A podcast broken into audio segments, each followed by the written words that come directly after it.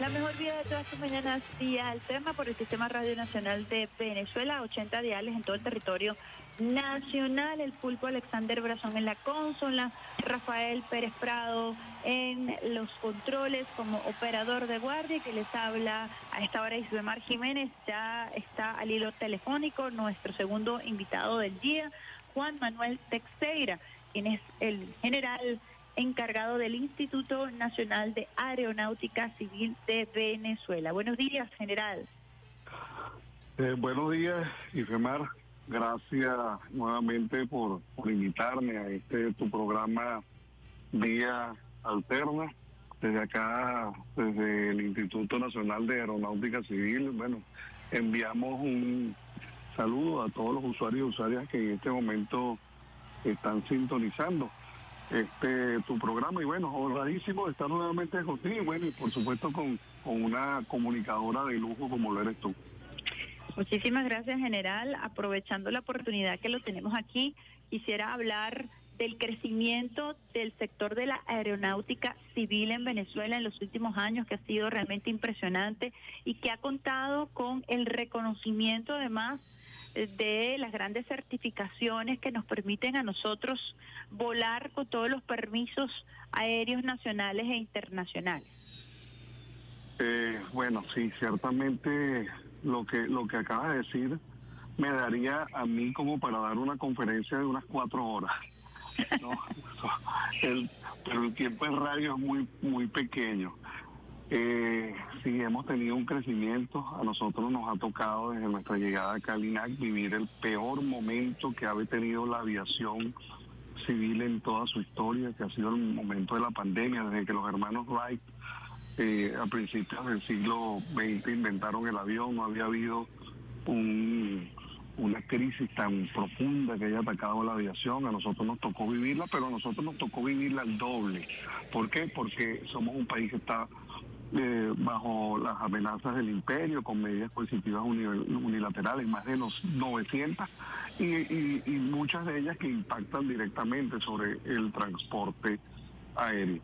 Pues bien, nosotros primero que nada eh, fuimos llevando la aviación de menos a más, haciendo que la misma no se convirtiera en un, en un medio para que el, el COVID-19 se expandiera eh, ahí están los números que, que mm, pueden revisarse por el Ministerio de Salud. Eh, nosotros aplicamos un protocolo de bioseguridad que fue alabado, inclusive copiado por países de la región, cuando se pedían las pruebas PCR al ingreso, eh, tanto en, el lugar de origen como, como otra que se volvía a hacer acá. Eso permitió que nosotros pudiésemos llevar el, el servicio del transporte aéreo y no perder la conexión, no perder eh, ese el, medio de transporte aéreo, no aislarnos al mundo. Y bueno, sí, hemos tenido, hemos venido creciendo. Eh, recientemente yo lo dije en un programa, lo puedo repetir acá. Cerramos el 2022 con un crecimiento en eh, vuelos domésticos y vuelos y, cantidad de pasajeros transportados eh, en comparación con el 2019.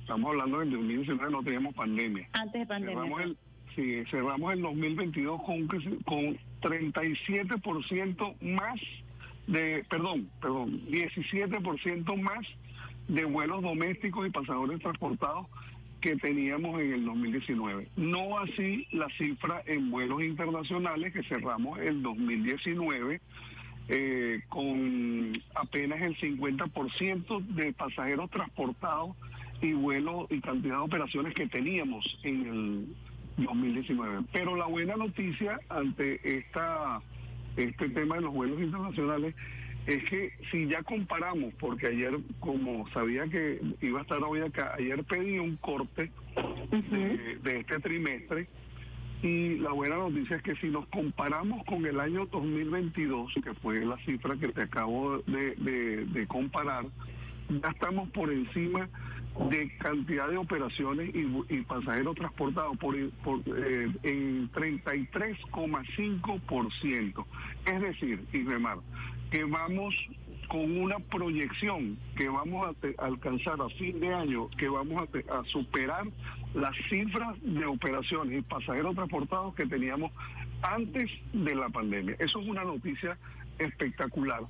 Eso es una tremenda noticia porque eh, a pesar de las dificultades, el transporte aéreo ha venido haciendo las cosas bien y, se, y poco a poco ese crecimiento, ese músculo que, que se va viendo en, en, en, el, en el sector aéreo, permite que el mismo se vaya afianzando para convertirse en lo que debe ser, un eje transversal, un soporte para la economía, la nueva economía que de manos de nuestro presidente y comandante jefe Nicolás Maduro Moro ha sabido sortear en medio de tanta eh, tanta tanto asedio, tanto tanta guerra contra nosotros. Tanta persecución. Tanta persecución y bueno, eh, vamos en crecimiento. Eso en verdad nosotros nos tiene muy felices. Eh, como, como ha sido anunciado, vienen más aperturas, este, pero estamos trabajando con la apertura a partir del 3, siempre resalto el a partir del 3, porque hay gente que dice que ya se anunció que el 3 de abril vienen los vuelos a Curazao, es a partir del 3 las aerolíneas no, no, cuando se, hace un anuncio necesitan una preparación, necesitan una comercialización, entonces no, no arrancan el día exacto. Eh, vienen otras aperturas, Conviasa ha venido anunciando nuevos vuelos a nuevos destinos acá en, el territorio nacional, Trujillo, eh, Mérida, eh, entre otros. vienen, también se han anunciado vuelos ya a, a Brasil, eh, pues bien, las aerolíneas internacionales que, vuelan a, Europa, muchas de ellas este, aumentan, aumentan los las frecuencias eh, que hacen semanalmente. Recientemente fue anunciado TAP, la línea portuguesa, hacía dos frecuencias, ahora está haciendo a partir del 26 de marzo tres. Hay algunas españolas eh, que ya nos han solicitado hacer, la, hacer tres frecuencias semanales, hacer la cuarta. Eh, Turkish, eh, en una reunión que estuvo acá, nos anunció que entre sus planes de expansión tienen, ellos hacen ahora una frecuencia diaria. En una primera fase quieren hacer 10 vuelos semanales y en una segunda fase dos vuelos Turkish, diarios. Turkish, Turkish, sí eh, aspiran, eso está dentro de sus planes, eso eh, ha sido público, no no estoy eh, diciendo... No es una primicia, pues. sí, sí eh, o sea que, el, sector aéreo va, va en medio de todas las dificultades y demás, en toda esa persecución, así la FAA todavía nos tenga clasificado como categoría 2, que es una medida también política, porque quiero decir que entre ese crecimiento que hemos tenido, bueno, nosotros mantenemos nuestros estándares eh, ante el organismo competente, que no es la FAA. La FAA es mi homólogo, por decirlo de alguna manera. Eh, el organismo competente en la ONU es la OASI, organismo del cual Venezuela es miembro, y organismo en el cual hace poco, el año pasado, en eh, su eh, 41 Asamblea General, Venezuela lanzó su candidatura para ocupar un puesto en el Consejo Directivo. Y a pesar de lo que muchos pensaban que no lo íbamos a lograr, pues logramos entrar con 131 votos de los países que reconocen el nivel y los estándares de seguridad y el nivel de, de, lo técnico, de lo, de lo profesional que es el sector aéreo venezolano. La categoría 2 la da como su homólogo en los Estados Unidos. Sí, eh, eh, yo siempre digo, a veces en algunos programas, que bueno, que yo, yo, yo tengo argumentos. El INAC tiene argumentos por, por los accidentes que ocurren en los Estados Unidos, chocan aviones en el aire ocurren normalmente cosas que aquí no ocurren, pasajeros que pasan a las zonas estériles con armas, ocurren miles de cosas que uno hace ver que la seguridad ya este, no tiene los niveles. Yo a veces digo que, bueno, en cualquier momento nosotros pudiésemos hacer lo mismo, sacar un tuit y decir que la FAA está en categoría 2 para Venezuela y recomendar que nadie, que nuestros aviones no vuelen para allá o, o tomen todas las medidas. No lo vamos a hacer no lo vamos a hacer porque eso no, no, es, no está en juego ahorita. Eh, pero lo que, sí quiero hacer ver con estos ejemplos es que nosotros los venezolanos tenemos que sentirnos orgullosos de la aviación civil venezolana, una aviación con nivel. A nosotros, nosotros tenemos acá en Guimar eh, inspectores eh, técnicos que constantemente son llamados por los organismos multilaterales, regionales y mundiales para dar conferencias, para integrar comisiones auditoras. Solo acá se ve el, el nivel que nosotros tenemos y por eso es que la aviación venezolana con tanta dificultad se mantiene volando, se mantiene creciendo y como digo yo, volaremos y venceremos. A nosotros no nos detiene nadie. Se habla mucho de las normas ISO que eh, han obtenido aerolíneas o la aerolínea de bandera nuestra como Conviasa.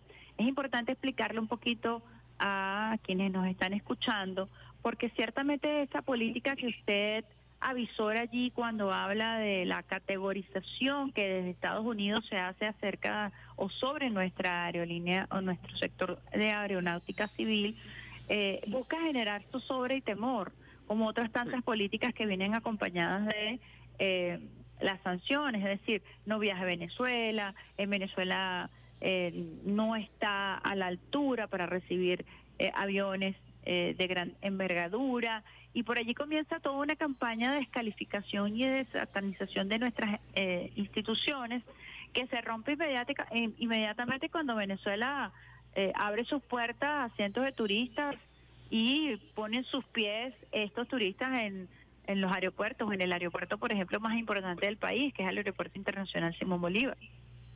Sí, esas son campañas negativas. Eh, yo repito, nuestras aerolíneas cumplen con todos los estándares. La aviación es el transporte más seguro del mundo. Esto no lo digo por mero uso de retórica. Eh, no cualquier persona puede investigar en, la, en, internet y darse cuenta de que lo que yo estoy diciendo es cierto y no no deja de ser así acá en Venezuela para que un avión para que un avión de pasajeros despegue bueno pasa por miles y miles de controles eh, si ocurre una dificultad algún detalle bueno ese avión no vuelve a entrar en línea de vuelo hasta que pase por miles y miles de controles eh, la aeronavegabilidad es algo que nosotros acá no negociamos, no negociamos, no regalamos certificados a nadie. Eh, la, las varitas con que medimos es bien alta. Y eso tiene una razón de ser. Todo el, que trabaja en la aviación civil sabe que, como digo yo en algunas clases, en algunas conferencias, allá arriba no hay un brillo. Y, por eso eh, la gente no debe tener ningún temor nuestros aviones salen al exterior y crean que cuando, cuando llegan al exterior también son revisados en, los otros aeropuertos, tienen que cumplir con las normativas y si no, no se les permitiera salir.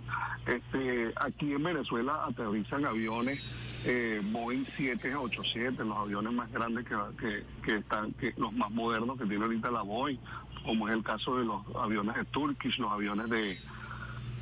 Eh, este, Air Europa, eh, los aviones modernísimos 330 Neo de TAP, los aviones Iberia ha venido con los modernos Airbus 350, las aerolíneas rusas Norwing aterriza allá en Margarita, un aeropuerto que, que está certificado eh, de categoría internacional y aterriza con un avión 777 con 440 pasajeros a bordo y no ha tenido nunca una dificultad.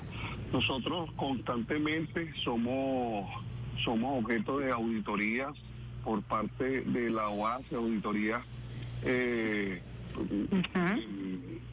que, normalmente eh, son presenciales y algunas son con, con vigilancia remota, digámoslo de esta manera y ahí están, ahí están los números. Eso no, yo no, eso es, público y notorio porque se puede inclusive investigar en la página de la UAS.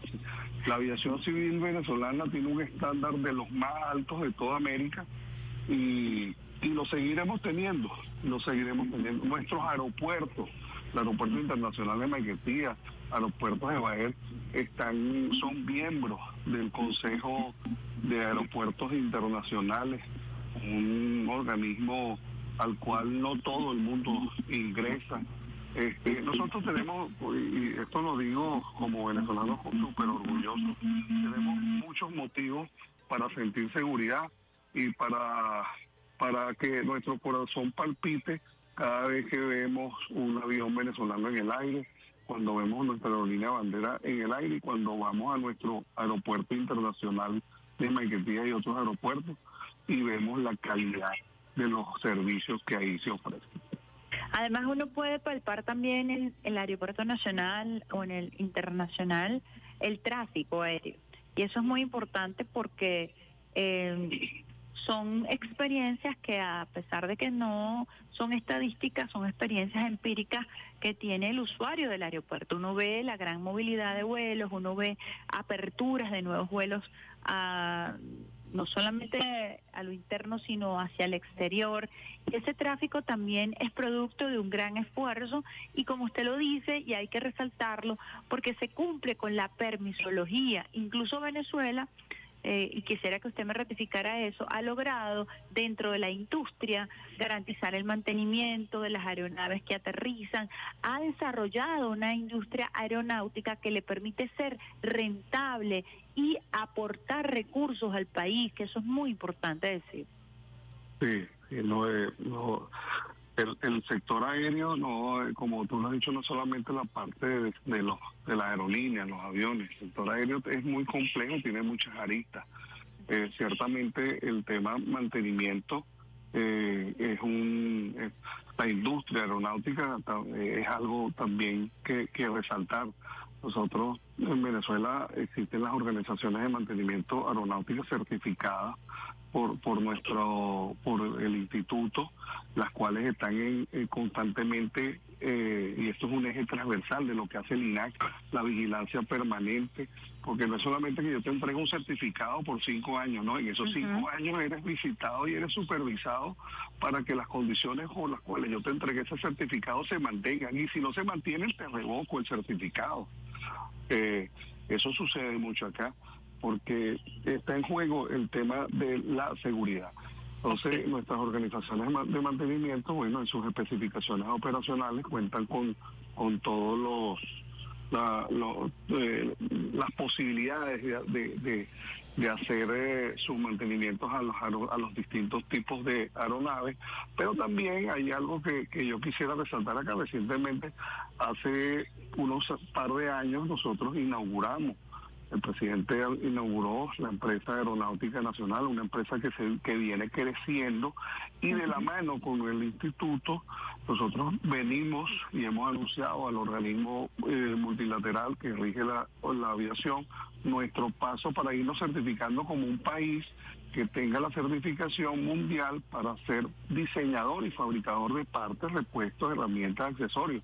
En eso venimos avanzando. Recientemente estuvimos en Rusia eh, visitando cuatro, cuatro universidades con las cuales vamos a tener convenios para formar profesionales en áreas eh, como robótica, eh, realidad aumentada, entre otras que son afines a esta industria, para ir poco a poco llevando esos esos esos procesos y en, la, en, un, mediano plazo poder certificarnos y tener una industria que, que no solamente sea consumidora para hacer mantenimiento, comprar partes para hacer mantenimiento, sino que también podamos acá producir un tren de aterrizaje, podamos producir caucho, podamos producir partes, herramientas que sirvan a la industria eh, aeronáutica. En eso estamos, eh, y Remar, yo eh, no sé si cómo estamos de tiempo.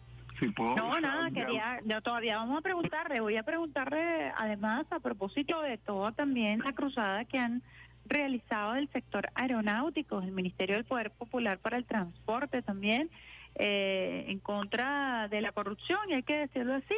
Y ustedes han ah. emprendido una campaña precisamente para recordarle a las aerolíneas que están obligadas a vender la boletería para cualquier destino con la tasa fijada por el Banco Central de Venezuela y además han abierto caminos para denunciar cualquier irregularidad. Le hacen llegar esta irregularidad, tienen un código QR. Quisiera que nos comentara un poquito de eso. Sí.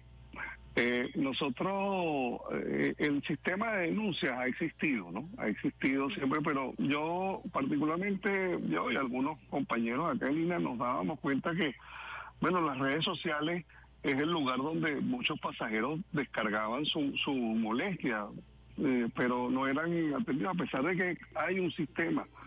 Bueno, nosotros lo que, hicimos fue, hicimos una plataforma eh, muy sencilla a través de un código QR. Ahora ese código QR está en todos los mostradores de la aerolínea cuando los pasajeros van a, a chequearse. Eh, está en manos de todos los funcionarios del INAC que están en los aeropuertos debidamente identificados con su chalequito azul o con la camisa blanca o roja con el logo del INAC. Y es un código QR a través del cual el pasajero accede a un portal, se, se, se identifica, o sea, se, se inscribe, se registra y a partir de ahí él tiene un formulario para poner su denuncia, la cual debe estar enmarcada en los, en los ítems de las condiciones generales de transporte que están establecidas en Gaceta Oficial. Esos ítems eh, o esos motivos de denuncia pues están englobados en, en esto que te voy a decir, de negaciones de embarque, demoras de embarque, cancelaciones de vuelo, pérdidas de conexiones, retraso en tu equipaje, pérdida, avería de tu equipaje, eh, cuando tú pides un, un bolso de boleto, maltrato de los funcionarios de la aerolínea, eh, cobro excesivo, no suministrar información de cambios en, el vuelo, entre otros.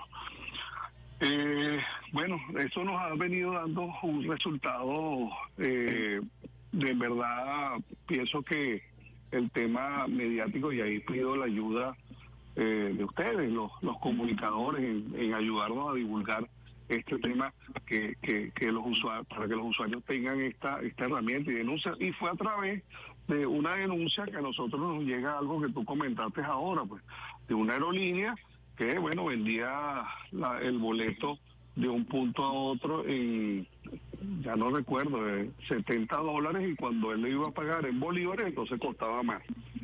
Eh, esa denuncia nos llegó inmediatamente, la procesamos, recopilamos las pruebas y a la aerolínea le fue aplicada la eh, multa, la máxima multa establecida para ellos, más la advertencia eh, que se le hizo eh, aquí mismo en el INAC. Dicho sea de paso, después también llamamos a todas las aerolíneas para advertirles sobre esto y estamos en vigilancia permanente. Estamos en vigilancia permanente porque eh, ningún venezolano, ningún pasajero, esta mañana publiqué un tuit recordándolo nuevamente, ahí está en mi cuenta, ningún venezolano que vaya a, agencia de viaje, a, a la oficina comercial de una aerolínea, al aeropuerto, si el boleto cuesta 50 dólares, son 50 dólares que usted lo puede pagar en bolívares a la tasa que fije el día el Banco Central de Venezuela. Ni un bolívar más. Un bolívar más que le cobre la aerolínea, pues denúncielo con la prueba respectiva que nosotros vamos a actuar porque eso no lo vamos a permitir. Eh, tengo que decir que, que, bueno, el sistema de denuncias está, está funcionando nos llegan las denuncias. También tengo que decir que nosotros trabajamos las denuncias de la mano con la aerolínea, o sea, la aerolínea tiene acceso al sistema. Él no ve las la, cada aerolínea no ve las denuncias que le llegan a otra aerolínea, sino la suya, de manera que la respuesta sea más inmediata y todo sea más transparente. Entonces, bueno, y también con todo, ya que hablas del tema de, de corrupción, en estos días vi en las redes que gente que desconoce el tema aéreo decía, bueno, ¿cómo entraron esas aeronaves?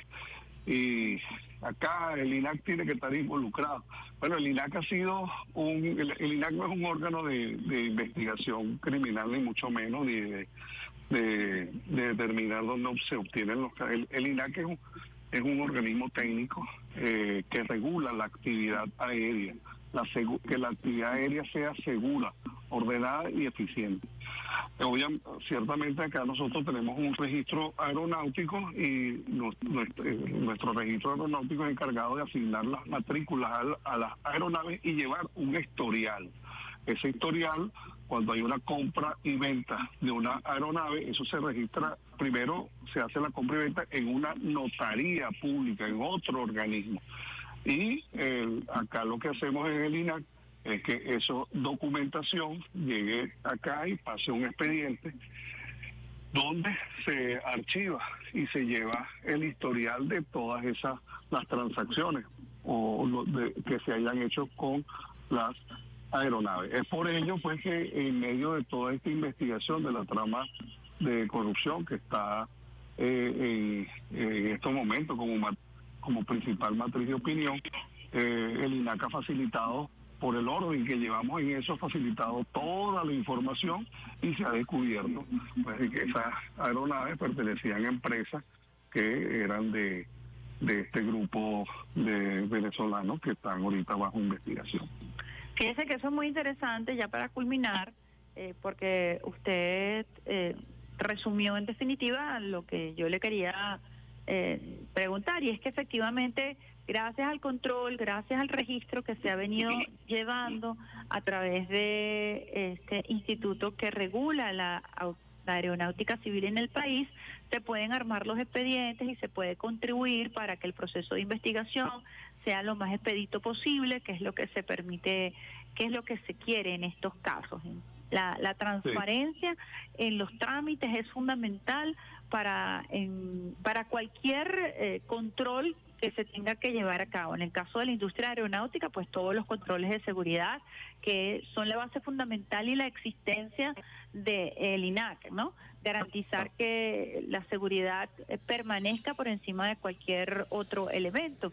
Y la seguridad también tiene que ver con estos procesos de investigación. Así que nuestro reconocimiento general eh, por el crecimiento a usted, al ministro de Transporte Ramón Velázquez Araguayán, quien además es un amante de la aeronáutica eh, civil en el país y esperamos por supuesto que siga creciendo el número de aeronaves que vienen y van de nuestro país, porque eso eh, implica el crecimiento de, de, una industria que por mucho tiempo estuvo estancada y que hoy por hoy se convierte también en una de las industrias más importantes para nuestro país. Palabras finales para esta entrevista. Sí, bueno, eh, gracias por, por darnos la, la oportunidad. Me, siento muy honrado de, que tú seas la que nos entreviste. Eh, cuenten con la Aeronáutica Civil Venezolana, cuenten con el instituto. Nosotros somos una institución que está en vigilancia permanente de la actividad eh, aérea para que la misma sea segura, ordenada, eficiente. En, ese, en eso de la seguridad, no solamente la seguridad operacional, es lo que acabo de decir, la seguridad jurídica. Y bueno, nos vamos a enfrentar ahora a un periodo de, de, de Semana Santa. Ya en carnavales vimos cómo el transporte aéreo en cantidad de operaciones y pasajeros transportados superó las cifras del 2009. Estamos expectantes a lo que ocurra. ¿Cómo se prepara para Semana Santa? ¿Cómo se preparan? Bueno, eh, ya, ya estamos eh, eh, preparados. No, no es que cómo se preparan, ya estamos listos. sí, ya tenemos bastante, todo, todo el sistema de aprobación de vuelos están ya bajo control hay aerolíneas este, que normalmente esos días piden vuelos no regulares extra. Eh, mientras se cumplan los permisos, nosotros los, los daremos. Estaremos también muy pendientes de lo que es la aviación privada, aviación general. Este, listo. Pero estamos muy, muy ansiosos porque sabemos que las cifras de la Semana Santa del año pasado, que fueron buenas, pues este año van a ser superadas y, y el crecimiento será constante. Eh, en verdad, el optimismo que tenemos es, es grande. Nos sentimos como venezolanos orgullosos porque sabemos que el sector aéreo poco a poco eh, se está, está ocupando el rol que tiene que ocupar eh, un sector aéreo en un país que va eh, con velocidad hacia el desarrollo, que es convertirse en uno de los soportes principales de la economía venezolana, para el turismo, para el petróleo, para los negocios, un eje transversal de la economía. Bueno, muchísimas gracias, general, de verdad, Juan Manuel Texeira, siempre por su gentileza, por su amabilidad. Le estaremos entonces, luego de Semana Santa, consultando cómo estuvieron esas cifras de crecimiento, esperando que los venezolanos y las venezolanas puedan disfrutar de nuestros destinos turísticos de este el país multidestino más hermoso del mundo, del planeta, y con la seguridad que establece nuestro INAC, nuestro Ministerio del Poder Popular para el Transporte. Muchísimas gracias, General Juan Manuel Texeira, presidente del INAC. Gracias. Bueno, con este programa súper cargadísimo de información, hoy miércoles 29 de marzo del año 2023. Les recordamos, estuvimos entrevistando en nuestra primera parte